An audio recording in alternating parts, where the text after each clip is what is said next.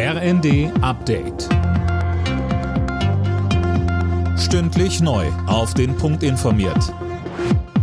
Ich bin Eileen Schallhorn. Guten Morgen. Gaskunden müssen ab Oktober eine Umlage von 2,4 Cent pro Kilowattstunde zusätzlich zahlen. Das bedeutet für einen Durchschnittshaushalt mit vier Personen rund 500 Euro mehr im Jahr. Bundeswirtschaftsminister Habeck verteidigte die Maßnahme gegen Kritik. Es gebe keine Alternative, um den deutschen Energiemarkt zu sichern. Außerdem sagte er, alle Maßnahmen, und das ist unbestritten, haben einen Preis.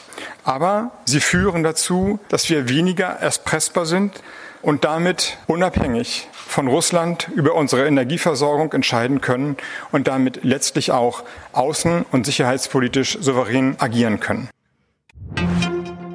Im Cum-Ex-Skandal sieht die Generalstaatsanwaltschaft Hamburg bisher keinen Verdacht gegen Bundeskanzler Scholz. Die Behörde hat jetzt die Beschwerde eines Anwalts abgelehnt, der Scholz wegen Steuerhinterziehung anzeigen wollte. Das berichtet der Tagesspiegel.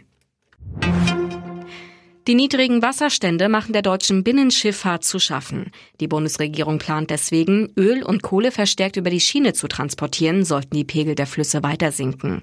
So soll die Energieversorgung für Kraftwerke, Raffinerien und Co. gesichert werden. Verkehrsminister Wissing rechnet auch in den nächsten Jahren mit ähnlichen Problemen. Er sagte bei Welt TV, Ganz klar ist, der Klimawandel ist voll angekommen und hat massive Auswirkungen auf unsere Infrastruktur. Deswegen ist es notwendig, dass wir auch investieren in unsere Wasserstraßen. Das werden wir tun. Insbesondere beim Rhein brauchen wir eine Vertiefung der Fahrrinne bei Kaub, um generell auch bei niedrigeren Wasserständen mehr laden zu können. Das Bundesarbeitsgericht in Erfurt verhandelt heute über die Anrechnung von Quarantänezeiten auf den Jahresurlaub.